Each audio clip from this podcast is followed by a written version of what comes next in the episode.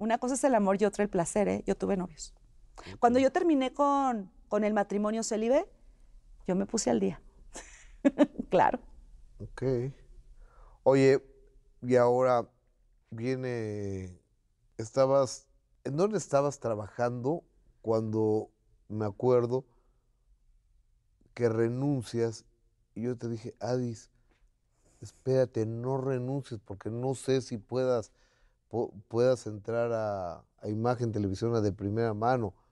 Te lo dije aquí enfrente, en el centro comercial de aquí enfrente de Imagen. No lo hagas. Yo me regresé a trabajar muy confiado que no iba a renunciar. ¿No? Y al otro día me entero que habías renunciado.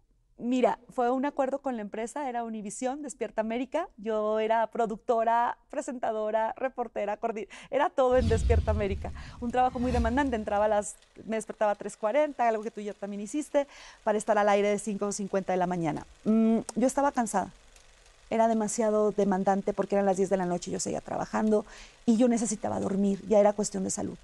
Cuando tú me invitas y Laura Flores, productora de Primera Mano, a colaborar supliendo vacaciones, vi que podía estar en un trabajo donde había un horario más, más humano. Entonces, cuando tú, tú me, tú me llamas, Gus, y me dices, oye, este, te quiero mucho, quiero decirte que nos estamos muy agradecidos, pero no renuncies porque si en algún momento podemos llamarte, no lo sabemos cuándo va a ser. Claro. Yo en ese momento estaba en, en- ahí, caminé enfrente a ver a Magda de Recursos Humanos de Univisión y le dije, estoy, pa, pa, pa, pa, pa, pa, y cité a alguien de Miami que llegó de Recursos Humanos a verme y negocié mi salida. Ajá. Te mando un beso, Magda. Magda Tapia, gracias. Muy, muy comprensiva. Y expuse mi situación.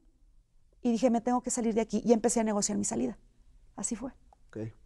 Te casas con Leo. Como ya no tengo tiempo, voy a obviar todo esto. eh, en un calor infernal ahí en, en- en Morelos.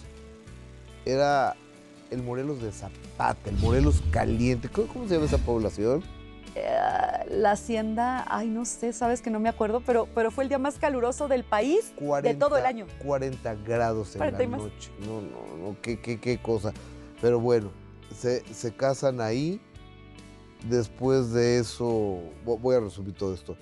Viene el COVID.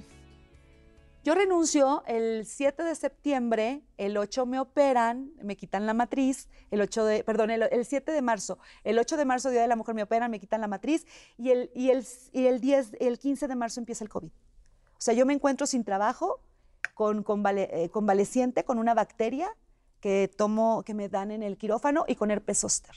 O sea, muy mal. Estuve postrada como, postrada, ¿eh? Sin poderme levantar, más de mes y medio.